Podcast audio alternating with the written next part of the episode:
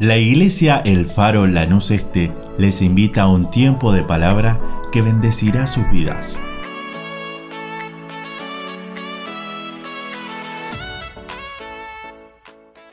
Dios te bendiga.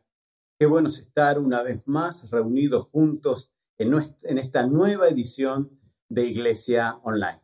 Y ya seguramente te han dado la bienvenida, pero quiero una vez más hacer extensa esta, esta invitación y este agrado para mí decirte, sé bienvenido a la casa de Dios. Y sin más quiero compartir la escritura, quiero compartirte la palabra de Dios y seguramente tenés ya tu Biblia abierta, tal vez tu celular, listo como para poder empezar con la palabra que Dios ha puesto en mi corazón. Y te ruego, te pido que leas conmigo en el libro de Jeremías, el profeta Jeremías, allá en el capítulo 6 y vamos a leer el versículo número 16.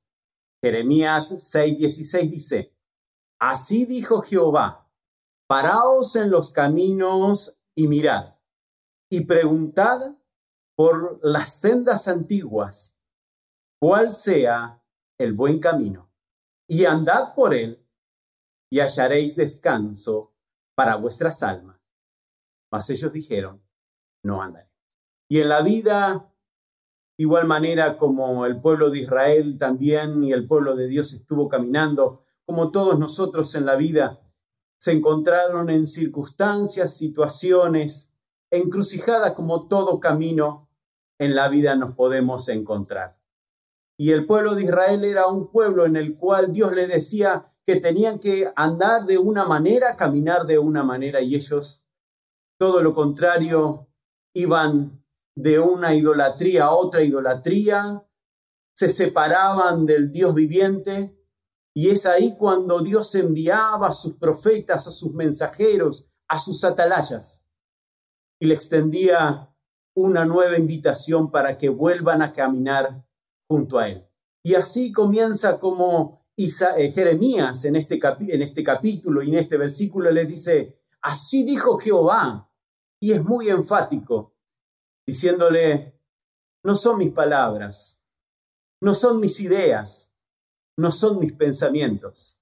Así dijo Jehová, paraos en los caminos y mirad, y preguntad por las sendas antiguas, cuál sea el buen camino y andad por él, y hallaréis descanso para vuestra alma.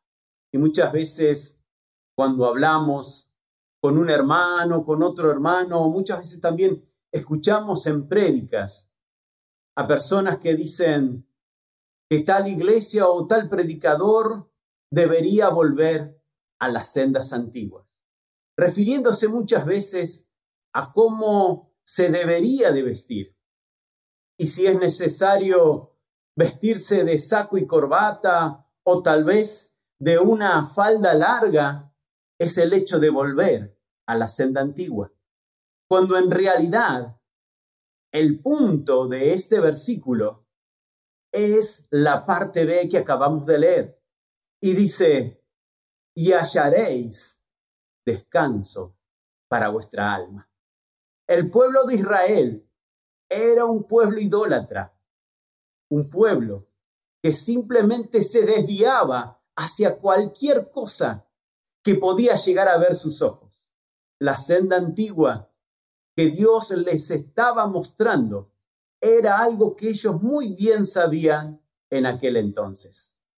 En aquel entonces habían los caminos y estaban las sendas. Los caminos eran los caminos anchos y las sendas eran justamente los caminos muchísimos más angostos. En la senda solamente podía entrar una persona y estaban hechas para que camine una persona, igual lo sumo, una persona y su cabalgadura y nada más. Las sendas iban de un lugar a otro, se entrecruzaban las sendas. Una senda podía ir hacia un lado y el camino podía ir hacia otro. Una senda podía ir paralela a un camino o no. Podían ir dos sendas juntas, podían bifurcarse las sendas, a diferencia de los caminos que eran lo suficientemente grande como para que entre un carruaje con todas sus personas adentro. El camino tenía que ser mantenido, el camino tenía que ser preparado, el camino tenía que estar aterraplenado, el camino tenía que estar allanado. Si había un lugar donde el camino estaba abovedado en demasía, tenía que disponerse para que cuando alguien caminase por ese camino, no resbalase y fuese hacia un lado. Si se encontraba en un lugar donde ese camino tenía un lugar peligroso, se tenía que señalar ese camino, que ahí había un lugar peligroso. Si en el camino tenía que pasar por un arroyo, anteriormente tenía que señalizarse ese peligro. Si alguna rama grande o algún árbol estaba caído junto al camino, sobre el camino interrumpiendo el paso, se tenía que quitar ese obstáculo, es decir, el camino era el lugar seguro para poder caminar, para poder ir. A diferencia de las sendas, las sendas no había obligación de mantenerlas, no había obligación de nada. Es más, los peligros más grandes estaban por las sendas. Si lo traduciríamos para hoy en nuestras vidas, sería la vereda para nosotros y el camino o la calle o la avenida. La vereda cuando salimos de casa, que lo primero que pisamos es la vereda, que no hay un auto, no hay un camión, simplemente está hecha y diseñada como para que las personas caminen. A diferencia de una calle o una avenida, está lo suficientemente lisa como para que los vehículos, los camiones, los colectivos pudieran ir. Esa era la diferencia en aquel entonces entre la senda y el camino. El Señor le está hablando a su pueblo y le está diciendo, primeramente, párate, mira y pregunta. Párate donde ahí te encontrás, ahí en, esa, en ese camino, en esa senda, y pregunta, a ver dónde está el buen camino, el camino que yo ya dispuse para que vos puedas caminar, para que estés seguro en tu camino. Parate, mirá y preguntá en las sendas, a ver cuál es el buen camino. Y el hecho de que sea una senda antigua o un camino antiguo no garantiza de que sea el buen camino. El buen camino que Dios le estaba poniendo por delante y ya se lo había puesto al pueblo. Era un camino antiguo, un camino ancho, un camino de salvación, un camino seguro. Un camino que Él les estaba diciendo, pueblo, yo quiero que caminen por este camino, porque van a encontrar descanso para su alma. El único descanso que yo les voy a dar, que yo les prometo, les prometo seguridad, les prometo salvación, les prometo que mi compañía van a estar con ustedes es en el camino antiguo, el camino ya dispuesto. Para nuestras vidas, el único camino que Dios ha dispuesto para nosotros es el propio Señor Jesucristo. Él mismo habló de sí mismo y él dijo, yo soy el camino, la verdad y la vida. Nadie viene al Padre si no es por mí. Yo soy el camino, yo soy el buen pastor. Y me gusta cómo el salmista comienza a cantar y dice, Jehová es mi pastor, nada me faltará. En lugares de delicados pastos, Él y solo Él me hará descansar.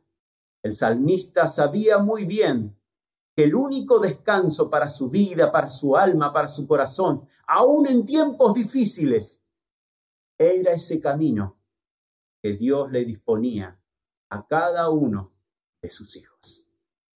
ese camino que tenían que caminar durante toda su vida para encontrar en ellos el gozo, la paz, la salvación que Dios ya le había dispuesto. Y esto me hace recordar una historia, una historia de una nena que vivía en el campo. Esta historia comenzó en Inglaterra, en una campiña inglesa donde una familia tenía una hija y en el verano le habían prometido que iba a visitar a sus abuelos, era en el siglo pasado. Y esta nena muy contenta preparó toda su valija para poder pasar toda una temporada con sus abuelos en la ciudad.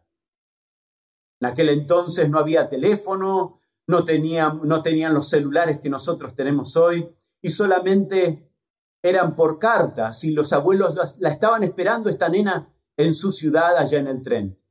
Muy contenta ella, despedida por sus padres en la estación del tren, partió para pasar unas vacaciones junto a sus abuelos.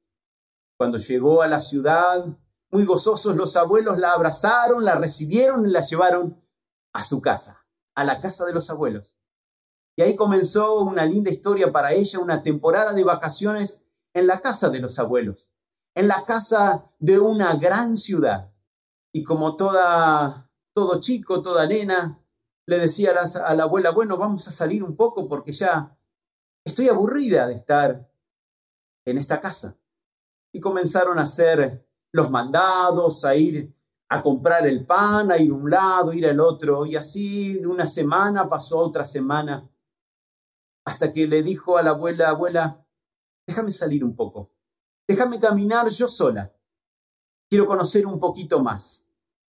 La abuela preocupada le dijo, está bien, camina, anda, pero acordate, que si te perdés, acá al lado hay una iglesia, y en la cúspide de la iglesia, allá en lo más alto, hay una gran cruz si vos te perdés, solamente pregunta dónde está la gran cruz de la ciudad. Porque ahí abajo es donde vos vivís. Con ese recaudo, la nena comenzó a caminar y, como toda nena y no conocía esa ciudad, de hecho se perdió. Cuando comenzó a bajar la tarde, ya era de noche en una ciudad desconocida ella empezó a tener miedo, a tener temor. Se acercó a un policía y le dijo, perdóneme, pero estoy perdida. Estoy perdida en esta ciudad. Caminé y caminé. Estoy cansada. Tengo hambre y estoy muy asustada, pero quiero volver a mi casa. Quiero volver a esa casa donde yo me encontraba segura, donde estaba el alimento de todos los días, donde me cobijaban durante la noche. Quiero volver a mis parientes. El policía le preguntó, ¿y cuál es la dirección? Ella solamente le respondió, la dirección no la conozco, pero lo que sí sé es que debajo de una cruz está mi casa lléveme solamente a la gran cruz de esta ciudad, porque yo sé que debajo de esa cruz está todo lo que yo necesito. No necesito caminar más, solamente lléveme a esa cruz, porque sé que bajo la sombra de esa cruz van a estar con los brazos abiertos, esperándome, recibiéndome. De esa misma manera, el policía la tomó y la llevó a esa, a esa iglesia. Y ahí abajo, junto a esa iglesia, la primer casa, la estaban esperando los abuelos. Con esta reflexión, quiero decirte tal vez, estás caminando por, esta gran ciudad. El único lugar donde vas a encontrar el gozo para tu corazón y el refresco para tu alma es debajo de la cruz de Cristo. Por más que estés caminando, por más que estés de un lugar a otro, hace como esta nena, parate, mirá y preguntá, por aquella senda antigua, por esa cruz que Dios ya dispuso, por ese camino abovedado, aterroplenado, por ese camino ya dispuesto hace dos mil años, para que vos y yo podamos caminar en esta vida. Y el camino que Dios dispone es lo suficientemente ancho para que no solo nosotros podamos caminar seguro, sino que podamos llevar en ese camino nuestro hogar, nuestro matrimonio, nuestros hijos, todo aquello que es nuestra vida y podamos poner la confianza que tenemos solamente en aquel que habló y dijo de él, yo soy el camino y la vida. Tal vez estás pasando por una situación difícil, tal vez estás tan encerrado en tu casa estás diciendo, yo necesito salir y encontrarme bajo esa cruz al que el Dios que murió por mí. Para mí sería una honra orar por tu vida. Si estás ahí, tal vez por primera vez que estás escuchando, te voy a pedir que cierres tus ojos, que inclines tu cabeza y voy a orar por tu vida. Quiero que vos también ores junto conmigo aquel único Dios verdadero, la senda antigua que Dios ya dispuso para que nosotros podamos caminar en Él y por Él. En este momento, detenete, mirá y pregunta por Cristo, el único que es digno de ser alabado. Permitidme orar por tu vida. Señor Jesús, en tu nombre, Padre Tú eres el camino, la verdad y la vida. Tú eres aquel original camino que el Padre ha dispuesto para nosotros. Tú mismo, mi Señor, has dicho, venid a mí todos los que están trabajados y cargados, que yo los haré descansar. Señor amado, estamos cansados tal vez de ir de una senda a otra senda, tal vez de caminar nuestra propia senda, la senda de nuestra inteligencia, de nuestra sabiduría, diciendo yo sé que eso es lo correcto. Pero Padre, también, cuando termina el día, invade a nuestro corazón una tristeza enorme. Amado Dios, en el nombre de Jesús, te ruego por cada vida, mi Señor, que necesita de tu presencia, por cada vida, mi Señor, que necesita que vos te acerques a ellos, Espíritu Santo toca sus corazones, revélales al Cristo resucitado. Amado Dios, en el nombre de Jesús, te ruego por cada uno de ellos, Señor, sea mujer, sea niño, sea varón, Señor, sea un anciano que ha caminado muchos años, que ha saltado de senda en senda, de camino en camino, pero nunca levantó una mano de corazón diciendo, Jesús, yo me arrepiento de mis pecados y necesito que me laves con tu sangre. Padre, en el nombre de Jesús, te ruego por cada necesidad, cada necesidad que ahora está puesto en los corazones, corazones que se están derramando ante tu presencia.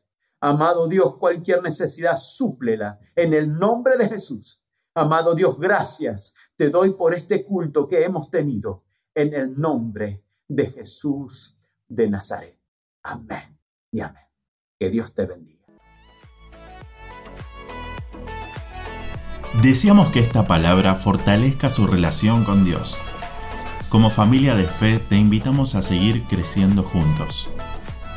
Nos encontramos en Instagram, Facebook y YouTube El Faro Lanús Este o por WhatsApp al 11 30 73 50 63. El Faro, una iglesia de fe, acción, reproducción y objetivos.